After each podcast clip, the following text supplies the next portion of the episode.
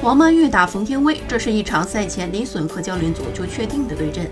王曼玉在先下一局的情况下被冯天薇连扳三局。虽然王曼玉的准备在比赛中变了形，因为冯天薇并没有按常理出牌，而是抓住了王曼玉怕输的心理漏洞。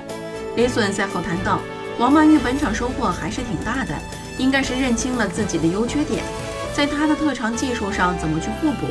其实遇到心理问题，有一个比较常用的解决方法，就是不断的用类似的对手和比赛进行刺激。